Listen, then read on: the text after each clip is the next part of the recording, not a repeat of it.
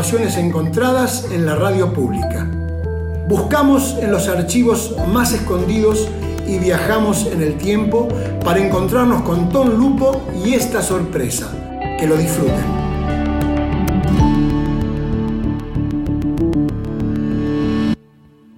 Hace un tiempo iba yo caminando por la calle Corrientes y me encontré con Federico Manuel Peralta Ramos y le hice un reportaje ahí en la calle, incluso, no sé si te acordás, recitaste un poema, yo eso lo pasé por nuestro programa.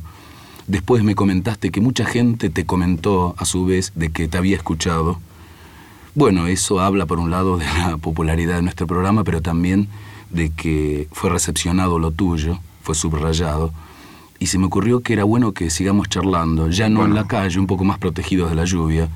Te doy la bienvenida, Federico Manuel Peralta Ramos. Subrayo lo de Manuel porque cuando yo le digo Federico, él enseguida me aclara. Eh, hola, ¿cómo estás? ¿Cómo estás? Bien. Estoy tan contento. ¿Cómo? Sí, esa, es una frase que inventó Carlitos Páez Viraró, el artista uruguayo, que cuando dice, él, se hizo famoso con esta frase, estoy tan contento. Estoy tan contento. ¿Sabes que últimamente, cada vez que voy a un lugar de rock, también estás vos? Y será porque eh, Dios los cría y ellos se juntan, ¿no? Que yo creo que eh, todo el mundo tiene su público y el fracaso es no saber cuál es el público de uno, ¿no? Y, y, a lo mejor el público tuyo es el mismo público mío. Es posible. En esos lugares a veces te he escuchado recitar algún poema o hablar sobre la situación del contexto del país desde un tono del cual vos dirías o dijiste alguna vez que es un tono psicodiferente. Bueno, te voy a hablar.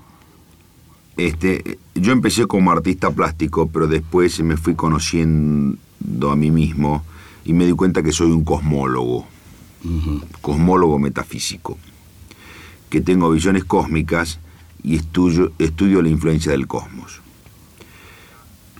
Y me di cuenta con mi aparato receptor hace varios años, ya ahora ocho años, y estudiando el cosmos, el cambio de era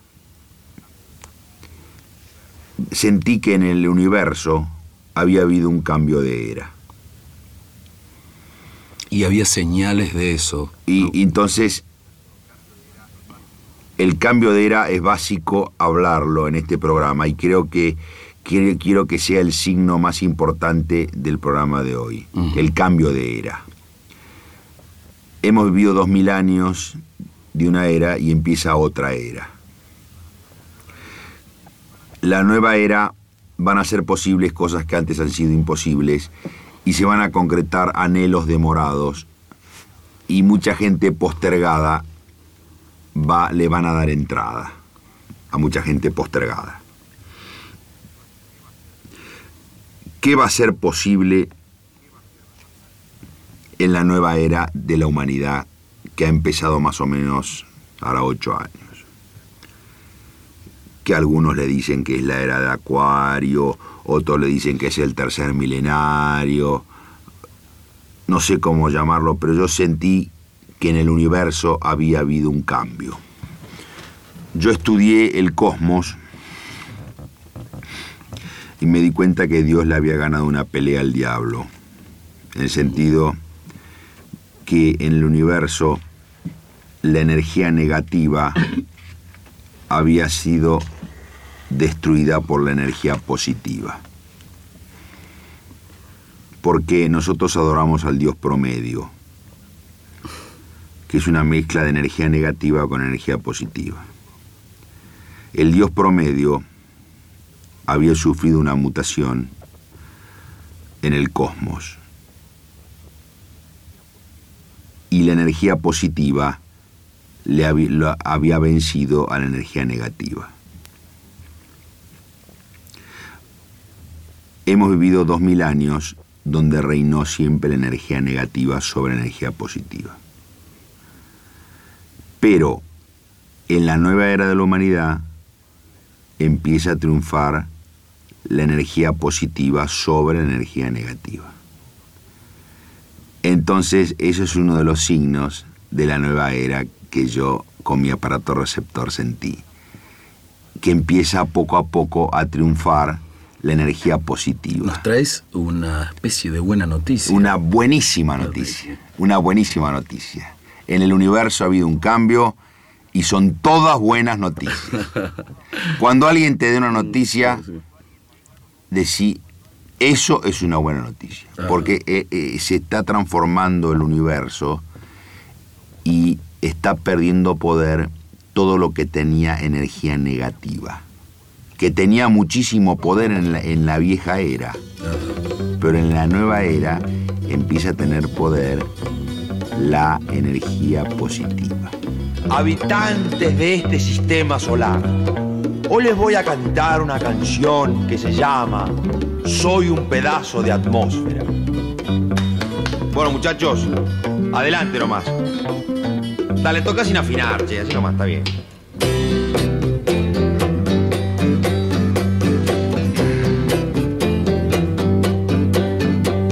Soy un pedazo de atmósfera. Soy un pedazo de atmósfera.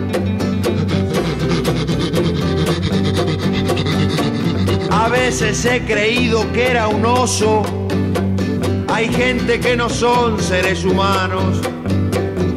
Ella es una mariposa. Él es un camión pero yo soy un pedazo tamaño de atmósfera. Soy un pedazo de atmósfera. Soy un pedazo de atmósfera. Soy un pedazo de atmósfera. Ando una distancia más o menos del suelo. No tengo velocidad. Soy amigo del viento y de los semáforos pero lo mejor de mi estado es que envolvió al planeta Tierra y se movió un costado. Soy un pedazo de atmósfera, soy un pedazo de atmósfera.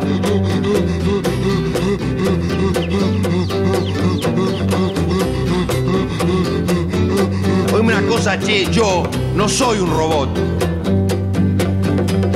Soy un pedazo de atmósfera. Soy un pedazo de atmósfera. Quiero ir cada vez más al sur. No le tengo miedo a la policía porque soy un pedazo de atmósfera. Soy un pedazo de atmósfera. Soy un pedazo de atmósfera. Voy para cualquier lado no tengo velocidad, me meto con facilidad entre los sólidos y los envuelvo.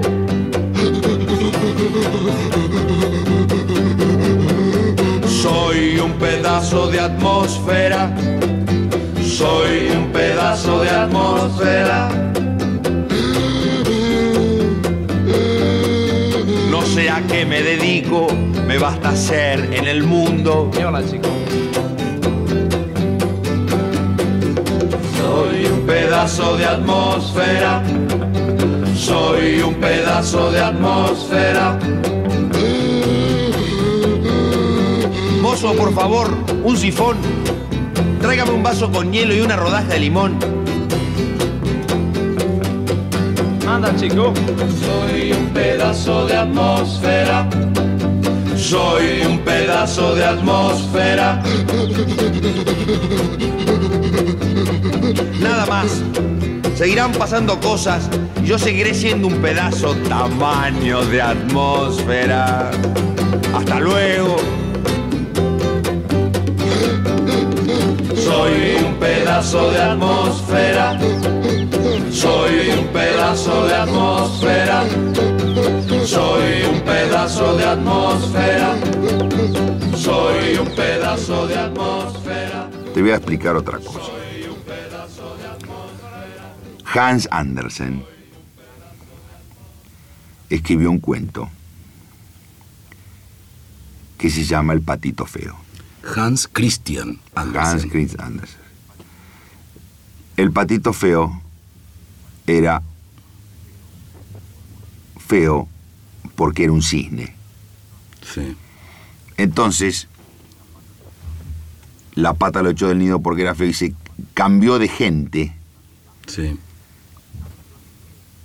cambió de gente, se fue del mundo de los patos y se fue a un mundo de los cisnes. Y ahí se puso lindo y creció. Lo que yo te quiero decir, eh, y Enrique Pichón Riviera, el famoso psicoanalista, descubrió que en todos los grupos familiares hay un emergente Mm. que se llama el chivo emisario, es el emergente depositante, que hace las locuras que la familia no puede hacer y la familia deposita toda la neurosis del grupo familiar en el emergente, en el loco de la familia. ¿A vos Bueno. te pasó eso? Yo soy el emergente de mi familia y soy el patito feo de mi familia. Entonces, ¿qué pasa? Pasa lo siguiente, en la vieja era de la humanidad, antes del cambio de era, que yo he sentido como aparato receptor, los patitos feos sufrieron como condenados, porque estaban haciendo lo que en psicología se llama la constitución del yo, construyendo su personalidad, sufriendo como condenado. Pero en la nueva era de la humanidad que ha empezado, donde la energía positiva ha vencido la energía negativa, los patitos feos, los psicodiferentes, los chivos emisarios, los emergentes depositantes, Los marginados, entonces, los también. postergados y marginados van a entrar dentro de la sociedad. Qué buena noticia para Miguel Abuelo. Se la voy a contar. ¿La contás? sí, sí, ¿Entendés? totalmente. Entonces, se revierte el grupo familiar en la nueva era de la humanidad y todos los patitos feos, todos los psicodiferentes, todos los emergentes, empiezan a ser los seres más importantes de la familia, después de haber sido los peores elementos de la familia para la familia. Entonces, ¿Qué pasa? ¿Por qué yo me encuentro siempre en los lugares donde vos estás? Porque ahí están los patitos feos, ahí están los emergentes, ahí están los chivos emisarios, ahí están los psicodiferentes. Y ahí además hay que darse cuenta que todos estos nenes no son locos, son psicodiferentes. Bueno, dale nomás. Habitantes de este sistema solar, como ustedes saben, yo fundamentalmente soy cantor. Hoy les voy a cantar una canción que se llama Tengo un algo adentro que se llama el coso. Tengo un algo adentro que se llama el coso. Tengo un algo adentro que se llama el coso.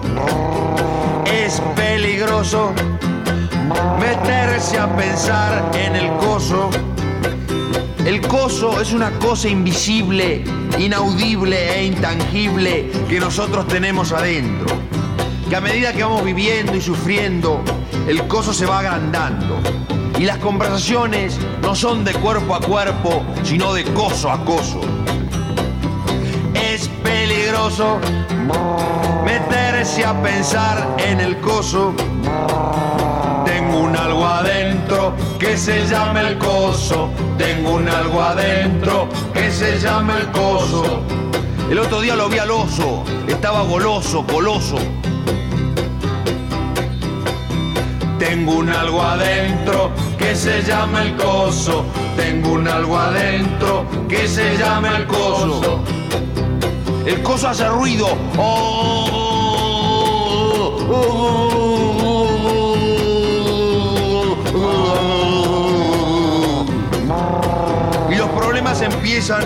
cuando el coso llega a ser más grande que el tamaño del cuerpo.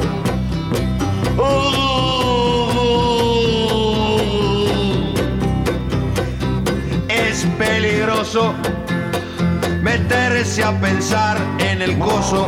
Oso goloso, goloso. Es peligroso. Tengo un algo adentro se llama el coso. Tengo un algo adentro que se llama el coso. Oso goloso, goloso. Que se llama el coso. Tengo un algo adentro que se llama el coso. Oso goloso, goloso.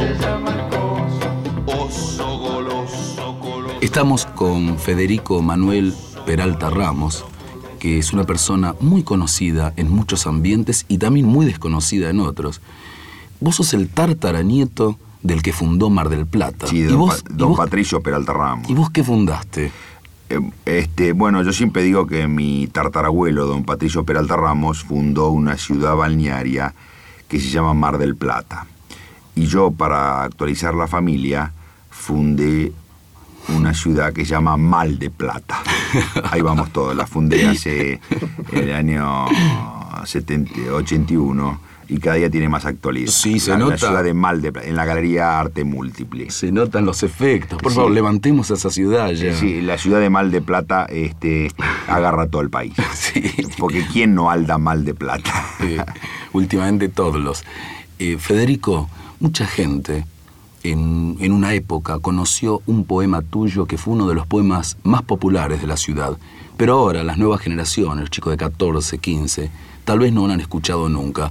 ¿Vos lo tenés como de memoria para recitarlo aquí? Que me parece además un excelente poema de valor universal. ¿Cómo se llama ese poema? Lejos, ¿era? Sí. Pero antes de recitar mi famoso poema Lejos, te voy a decir unas palabras. John Lennon dijo lo siguiente, los años 60 cambiaron el mundo. Este... Es verdad. Por lo menos es verdad que lo Y cuando yo escribo el poema Lejos, es al final de la década del 60, cuando termina la década, después de ese cambio brutal que se produjo en el universo. Sabes que Lennon después de eso dijo el sueño se acabó, cuando terminó. The dream is over, el sueño se acabó. Como cuando el sueño acabó, yo escribí el poema Lejos, cuando el sueño acabó, que ahí coincido con John Lennon. Perfecto. Te voy a decir una frase que tal vez nunca escuchaste. Somos todos orejas. Bueno, voy a recitar mi famoso poema Lejos. Y se lo dedico a las nuevas generaciones que no me conocen, este, a los patitos feos del mundo, a los psicodiferentes, a los, a los emergentes depositantes de la familia, a, todas a todos los habitantes del planeta que están en la lucha que, y que no van a aflojar y que nunca se someterán. El poema dice así. Una vez me quise ir muy lejos y llegué tan lejos que después no sabía cómo hacer para volver. Claro que no me acordaba de dónde había venido. Llegar lejos de bárbaro, porque en lejos todo es mucho más liviano. La gente funciona, los pájaros bueno, los pájaros son igual que en cualquier lado, y cuando cae la tarde, lejos se mezcla de lejos. Buenísimo, sigue teniendo la misma fuerza que cuando lo escuché por primera vez. Eso fue hace lejos y hace tiempo. no, y vos fijate que es un poema que cuando yo se lo mostré al crítico de arte Aldo Pellegrini, y yo lo vendía en su librería, él me dijo, este poema es el poema que muchos poetas de la historia de la humanidad le hubiera gustado escribir. ¿Qué tal? Qué elogio. Y le contamos, compartimos con los que escuchan, por si no lo saben, que Aldo Pellegrini fue un poco el introductor del surrealismo en Argentina. El que más sabía el surrealismo. Y, él me dijo eso de mi poema y fue un elogio que yo no me olvidé nunca. Caramba. Entonces, este... Y aquí estamos. Me parece oportuno citar un epígrafe de un libro de David Cooper, el famoso antipsiquiatra inglés, cuando escribió su libro, este, eh, escribió los libros La muerte de la familia, antipsiquiatría, psiquiatría y antipsiquiatría, este, toda una serie de libros. Y en, uno de sus libros escribió un epígrafe que dice así, este libro está dedicado a los incontables revolucionarios anónimos del mundo, poetas locos y locos poéticos del mundo que nunca se someterán. Por eso, mi poema lejos está dedicado a todos los patitos feos, a todos los psicodiferentes, a todos los emergentes depositantes que nunca se someterán. Gracias Federico Manuel por tu segunda visita a nuestro programa y seguimos charlando en cualquier noche. ¿Querés despedirte de la gente? Bueno, eso fue también una despedida, pero... Estoy tan contento. Paradise is exactly like where you are right now. Only much, much better. Saw this guy in a train, and he seemed to have gotten stuck in one of those abstract chances. And he was going. And Fred says, I think he's in some kind of pain. I think it's a pain cry. And I said,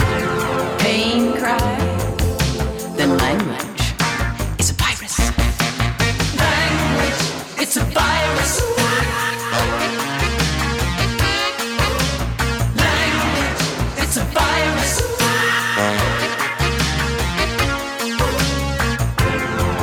I was talking to a friend, and I was saying I wanted you, wanted you, you, and I was looking for you, but I couldn't find you. I couldn't find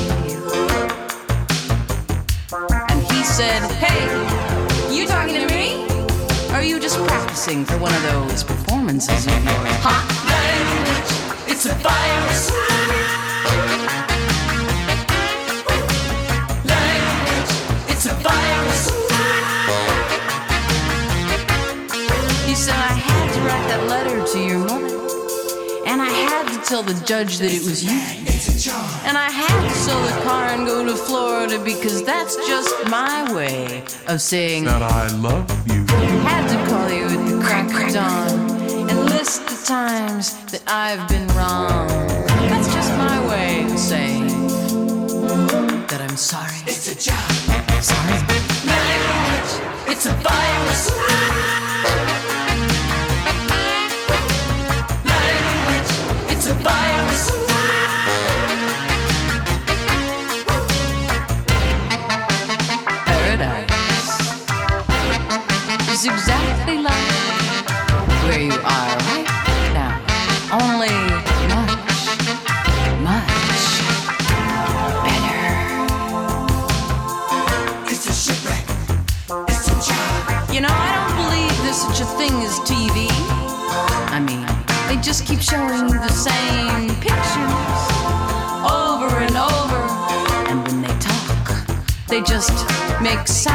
That more or less sync up, sync up, sync up with their lips. That's what I think. Language, it's a virus.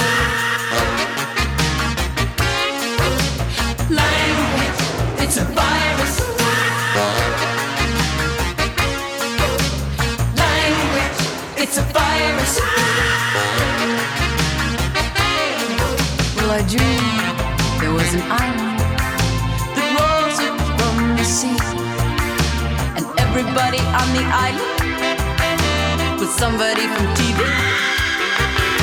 And there was a beautiful view, but nobody could see, cause everybody on the island was saying, Look at me, look at me, look at me, look at me, boy.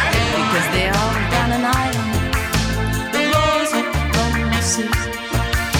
And everybody on the island was somebody from TV. And there was a beautiful view, but nobody could see. Cause everybody on the island Grabaciones encontradas. Tom Lupo. Contenidos. Fabián Panisi. Edición Javier Chiavone. Producción Marina Getino. where you are right now. Only much, much.